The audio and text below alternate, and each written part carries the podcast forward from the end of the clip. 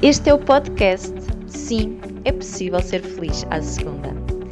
Aqui é o lugar para falarmos de liderança feminina, de mercado de trabalho, felicidade e muito mais. Afinal de contas, somos mais felizes na relação com o outro.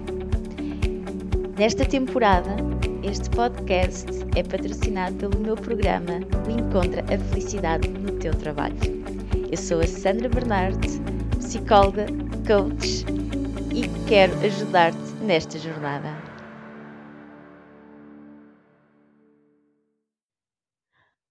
Olá, mais uma semana, mais um podcast. E hoje eu, eu quero partilhar algo que, que eu acho que é um bocadinho, é um bocadinho sensível, um, mas que também é muito a minha visão sobre, um, sobre o que é que eu faço, não é? Portanto, e em última instância falo aqui sobre felicidade no trabalho e defendo que a felicidade no trabalho não é exclusiva do trabalho. Nós, para termos e para sermos felizes, não podemos estar dedicados só a uma área, não é? Eu não quero ser eu, eu não sei como ser muito feliz no trabalho e perceber que a minha vida amorosa está de rastos, que eu não consigo pagar as minhas contas, que, hum, sei lá, uma série de coisas, não é? Que ando aqui exausta fisicamente, isto não me faz sentido nenhum. Felicidade no trabalho significa que sim, é o meu foco. Um, porque também é uma área que me dá muita satisfação, não é? E é uma área em que, enquanto adultos, sinto que há mais desafios, ali está tudo, não é? Está a valorização, estão os relacionamentos, estão a, a, criação de ideias, a procura de novas soluções, o mindset que precisamos de ter para uma, vida, uma vida mais abundante.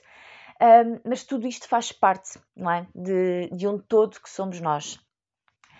Então, uh, falo muito disto, mas, mas relembro-me sempre que um, eu, eu gosto de dizer a minha formação base, porquê? Porque tenho muito mais do que isto, não é? Fui adquirindo ao longo do tempo outras formações, outros conhecimentos, muita prática dentro de mim, um, muito desenvolvimento humano, do qual eu, eu faço também pessoalmente, não é? Portanto, e, e, vou adquirindo esse conhecimento de outras áreas, mas eu gosto sempre de dizer formação base. A minha formação base é a psicologia é, é, é o curso que eu senti que eu tinha que tirar, eu tinha que, era a minha missão, eu tinha que o fazer. Eu nunca coloquei como hipótese tirar outro curso. Eu, quando me candidatei, e, e, na altura já trabalhava, portanto, tive ali um período de tempo em que eu pensava, mas eu já tenho o meu trabalho, eu até gosto daquilo que eu faço, um, e vou agora tirar um curso e quando eu decidi tirar um curso, sim, qual era a opção? Psicologia, não existe outra opção para mim. Uh, lembro perfeitamente de fazer a candidatura e a pessoa perguntar-me: Mas não quer experimentar outro curso? Eu, não, eu posso ir para qualquer lado do país. Agora, outro curso não me faz sentido. Ou é isto ou não é. Uh, e, e eu continuo a sentir, portanto, isto já foi em 2006, e eu continuo a sentir isto. Ainda bem que eu fiz essa escolha. Foi, foi a escolha perfeita para mim. Continua a ser, continua ali a ser a fonte daquilo que eu, daquilo que eu vou bebendo. Mas depois também uh, sinto que não é só isto. Portanto, nós não somos só racionais. Uh, nós somos emocionais, nós somos energéticos, nós somos um, tantas outras áreas. Então, nós sinto que também precisamos e também sinto necessidade de ir buscar outras fontes.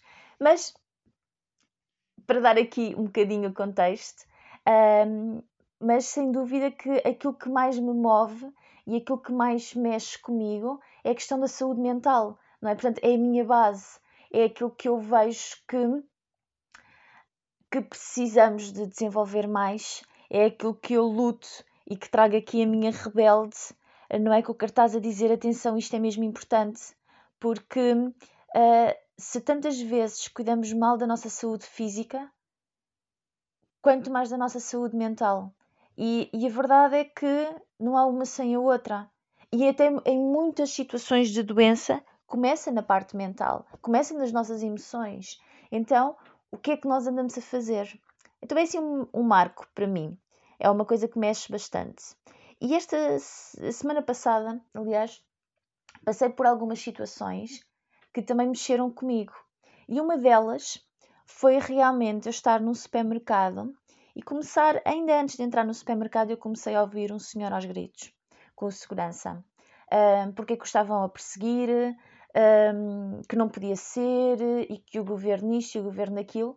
E claro que à primeira parte, à primeira vista, não é? Portanto, eu pensei, ok, a pessoa, o que é que aconteceu? Se calhar o segurança foi atrás por, um, porque desconfiou de algum comportamento. Pronto, trabalhei em muitas lojas de roupa, portanto estou habituada a esse tipo de, de mecanismo.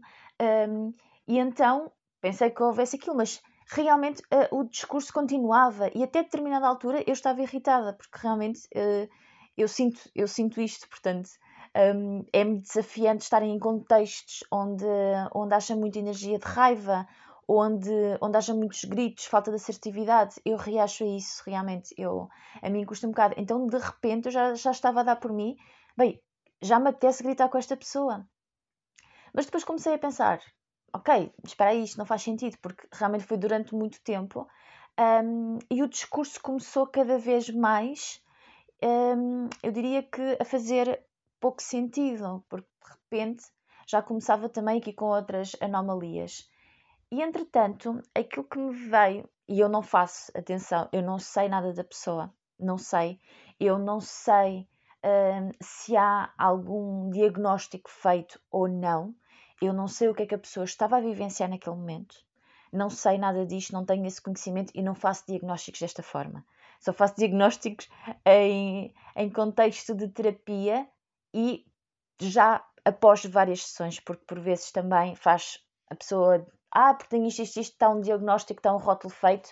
Eu não sou esse tipo de, de psicóloga, não acredito nisto, porque acho que tem consequências, então eu prefiro perceber, analisar e depois sim. Há um diagnóstico feito e há uma maneira de, de direcionar, mas a pessoa é muito mais do que o diagnóstico, portanto, em muitos casos, nem, é, nem sequer hum, é o meu foco. É o olho clínico, sim, que me dá pistas de como orientar a pessoa, mas aquela pessoa é muito mais do que, o diagnóstico feito. Isto é a minha, é a minha visão. Um, mas naquele momento, aquilo que me veio muito um, é há aqui alguma coisa, há aqui alguma descompensação. Um, e comecei a estar mais atenta à, à pessoa, e claro, quando eu comecei a estar mais atenta também, em mim baixou uma grande compaixão porque de repente comecei a dar conta do que é que estava a acontecer no supermercado. E aquilo que estava a acontecer no supermercado era uma série de, de clientes que já estavam a discutir com ele e outros clientes que inclusive estavam atrás de mim a rirem-se. E ali, ali custou-me, ali custou-me realmente, porque mais uma vez eu não faço diagnósticos, eu não sei se a pessoa estava a descompensar, um, mas aquilo que eu sei é que há muitas pessoas que efetivamente têm patologias que levam a este tipo de comportamento. Há muitas pessoas que algumas estão internadas, outras não. Outras estão em situação de ambulatório, outras pessoas não estão a ter acesso a, a cuidados de saúde. Outras pessoas estão a ter cuidados de saúde, mas não se justifica internamento. Mas, independentemente disso, aquilo que eu senti ali é um perfeito desconhecimento sobre o que é, que é saúde mental. E em caso algum, em caso algum, deve ser permitido gozar com uma pessoa que esteja a ter um tipo deste comportamento. E para mim, aquilo apertou-me o coração. Apertou-me o coração uh, por ser psicóloga, mas apertou-me o coração essencialmente por ser humana. E eu não consigo entender como claramente alguém está perturbado e há pessoas a gozarem. Isto mexeu muito comigo. Mexeu mesmo muito comigo. Um, então tive a oportunidade depois de falar com, com a segurança e, e pronto. E, e, custa, e custa realmente olhar e perceber que ainda há um longo caminho, ainda há, há um grande caminho a, a, falarmos da nossa saúde mental, porque efetivamente diz-se que um em cada cinco pessoas adultos irão ou passam ou irão passar por alguma situação de saúde mental, por algum, por algum desafio. E claro que nem, nem todos têm que passar por uma situação mais um, digamos neste caso, por exemplo, que é similar a situações de esquizofrenia. Um, mais uma vez, não quer dizer que seja, não tenho esse conhecimento, não acompanhei a pessoa, mas o determina, o, há, houve determinado tipo de comportamentos que é compatível com a situação de esquizofrenia, e isso é uma, de, é uma patologia, portanto, digamos assim, mais, mais grave nesse sentido, a nível de consequências e tudo mais, mas a verdade é que a grande maioria de nós ou passa, ou já passou, ou irá passar por uma questão de ansiedade, por uma questão de, de depressão, ou por tantas outras patologias. E quando nós olhamos para isso e de repente um, olhamos quase como a rir e a gozar, isto faz muita confusão, porque o que, é que nós, o que é que nós acharíamos se alguém dissesse: Olha, tenho um cancro, tenho seis semanas de vida, e a pessoa começava-se a rir e a gozar? É estranho, não é? Então, o que é que acontece ainda para acontecer isto com a nível de saúde mental? E isto aqui, mais uma vez, eu, eu coloco-me em causa enquanto profissional muito. Um, e também, eh, por inerência, não é? portanto, os, os, meus colegas, e eu acho que aqui, se estás a ouvir, e se, se trabalhas, ou sejas psicóloga, ou sejas de outra área qualquer, uh, mas esta área, eu acho que aqui temos uma grande missão, porque estas pessoas não, não são más pessoas e começaram a gozar do nada. Há desconhecimento há uma falta de empatia um, que está inerente à nossa sociedade. Se nós olharmos, é? se nós olharmos para a nossa sociedade, nós percebemos que muito do tipo de comportamentos vem por ignorância e por falta de empatia. São, uh, para mim, são das principais causas de muitos comportamentos disfuncionais que acontecem na, na sociedade. Então, eu acho que aqui, por excelência, significa que nós temos ainda muito trabalho pela frente. Ainda temos muito trabalho em educar, ainda temos muito trabalho a mostrar o que é que é uma doença mental, porque há um grande desconhecimento. Um, e é natural que assim seja, não é? Portanto, hum, nem todos precisamos de saber o que é que é, mas cabe aos psicólogos falar cada vez mais e desmistificar e criar espaços de abertura para que as próprias pessoas que tenham estas patologias também se sintam à vontade para poder partilhar a sua história e para poder partilhar e mostrar que conseguem estar compensados, que conseguem mudar quando assim o desejam, uh, mas também trabalhar as bases da empatia, não é? E essencialmente para quando trabalhamos com crianças, não é? E aqui vou buscar a parte da educação. Quando nós trabalhamos com crianças, lembramos sempre, nós estamos a ensinar empatia, nós precisamos de ensinar, nós precisamos de ensinar a este futuro adulto que precisa ter compaixão por outro adulto. Porque se nós queremos uma sociedade melhor, só aí é que nós conseguimos trabalhar. Então, nós precisamos disto. Por isso, aquilo que eu te quero também partilhar disto é por vezes aquilo que eu sinto e eu entendo este medo, nós olhamos para a saúde mental muito à face do conhecimento do antigamente um, e assusta-nos, não é? Quando nós pensamos em situações, por exemplo, está como falei da esquizofrenia, nós uh, se calhar temos e conectamos com histórias muito, muito pesadas, muito duras, muito difíceis. É mais fácil do, do ser humano querer ignorar essa parte. Uh, nós não nos conectamos porque também há um grande desconhecimento, não é? Que há pessoas com esquizofrenia que são médicos e, e que trabalham em hospitais públicos e que são completamente compensados. E existe, não é? Um, agora, o que é que acontece precisamos sim de falar sobre estes assuntos, isto é a minha crença. Um, precisamos de mostrar e precisamos de cuidar da nossa saúde mental, porque uh, eu acredito provavelmente não estejas numa situação destas. E esta mensagem também é para ti, não é? O podcast é criado para ti. Um, mas daqui a minha mensagem é: sempre que há situações desafiantes, procura ajuda. Porque Uh, para quem tem alguma patologia ou não, a distância não é, às vezes, não é assim tão grande. E não é para te deixar aqui com medo, é simplesmente para estar alerta. Porque é muito fácil de cair. Nós sabemos, os casos de ansiedade estão a disparar, os casos de depressão também estão bastante elevados, um, os casos de burnout e estas falo destas patologias porque são aquelas que eu tenho mais direto, não é? são, são aquelas com quem eu trabalho mais de, de, diretamente. Um, e, e aquilo que eu sinto cada vez mais nas pessoas que me procuram ajuda é muitas vezes já vêm num ponto muito avançado, a pessoa já tem isto há muito tempo, mas existe vergonha, existe o receio, existe a crença de que tem que ser assim para toda a vida, eh, existe a crença de que ah, eu não posso fazer nada. E nada disto é verdade. Sim, podes.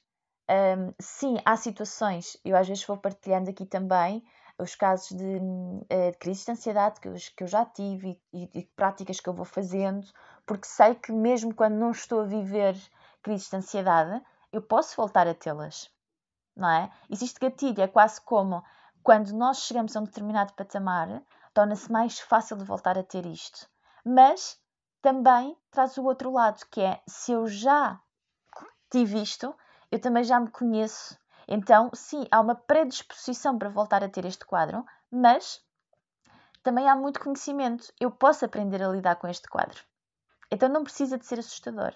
Eu preciso é simplesmente de estar alerta neste sentido de não é pensar quando é que vai ser a próxima crise, porque isso vai facilmente explotar a próxima crise, mas é eu conhecer-me e, e, saber há práticas que eu preciso de implementar na minha vida, há coisas que eu preciso de fazer, há situações que eu preciso de terminar rapidamente porque eu sei que já podem despoltar alguma crise.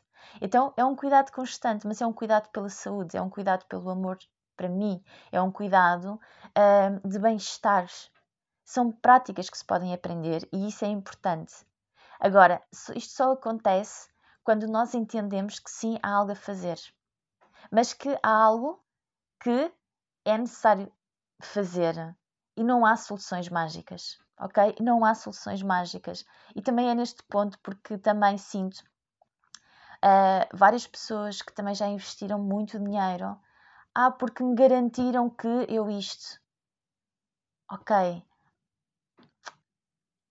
por vezes um, é muito importante também aqui garantir que estás com alguém que, que também que é transparente contigo, ou seja, que realmente que te mostra, que te explica os processos, que, um, que te diz que não é, lá está, aquilo que estou aqui a tentar um, encontrar as palavras, mas não vai ser soluções mágicas, ok? Muito das coisas que são vendidas, muito daquilo que é dito é soluções mágicas.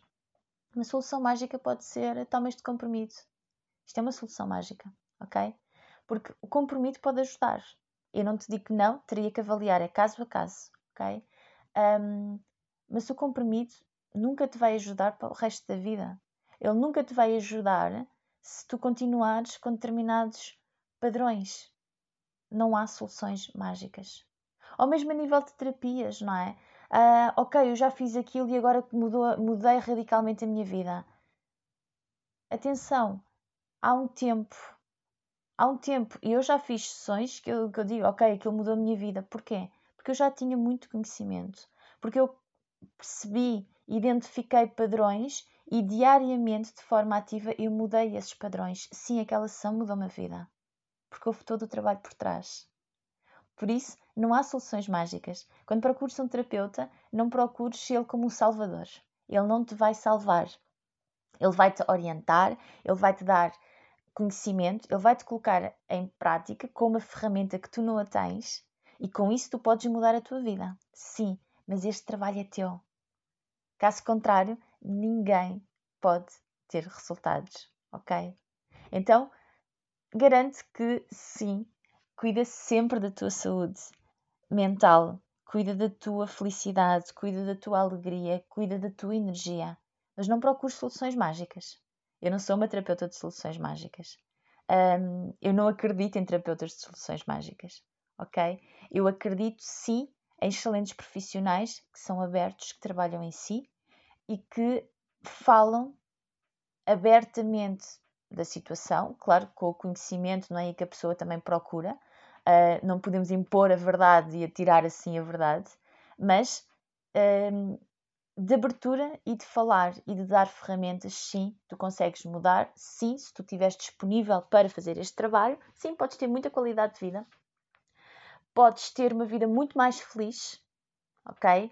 Podes ter uma vida com muito mais propósito. Aquela vida que, na minha visão, vale a pena ser vivida. ok? Porque a vida não é só o lado mágico, não é só o lado maravilhoso, não é só felicidade. Aliás, só vezes os meus podcasts vais ver que eu falo muito sobre isto, não é? É eu acredito e eu trabalho na felicidade porque me dá uma orientação, porque é aquilo que eu, nós somos feitos, não é? E viemos cá para sermos felizes, sim, para quebrar com os padrões do eu tenho que sofrer para conseguir alguma coisa, a vida tem que ser muito dolorosa. A vida não tem que ser sofrida. Há momentos da vida que se têm dores. Eu tenho que lidar com a doença, eu tenho que lidar com a morte, eu tenho que lidar com os desafios, mas isso não tem que ser necessariamente mau.